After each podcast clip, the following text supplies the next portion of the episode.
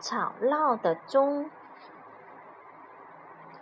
滴答滴，滴答滴，小老鼠跑到了钟里面。钟响一下，小老鼠就往下跑。滴答滴，滴答滴。从前有一只小老鼠，住在一座高大的木钟里。有时候，大木钟为它唱歌，滴答滴。滴答滴，小老鼠一听见这个歌声，就会跑上木钟，帮它敲钟，然后再跑下来。小老鼠非常高兴，有大木钟这样一个朋友。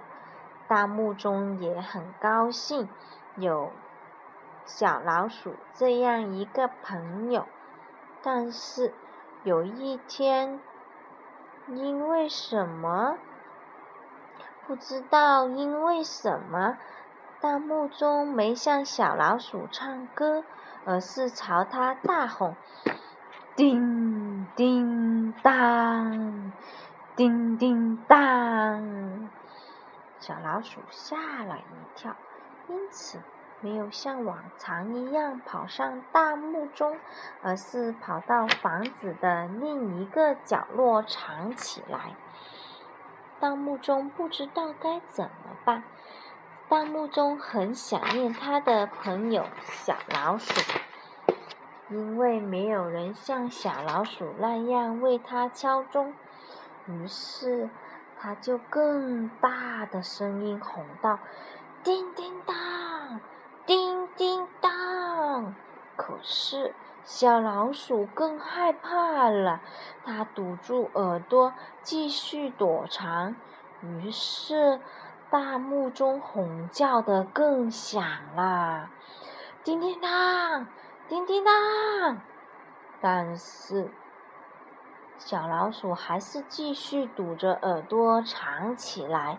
这时，大木钟把所有的。声调都喊完了，他只好温柔的喃喃细语：“滴答滴，滴答滴。”让大木钟惊讶和惊喜的是，小老鼠从藏身处跑了出来，一下子跑上大木钟，帮大木钟敲了一下钟，然后又跑下来。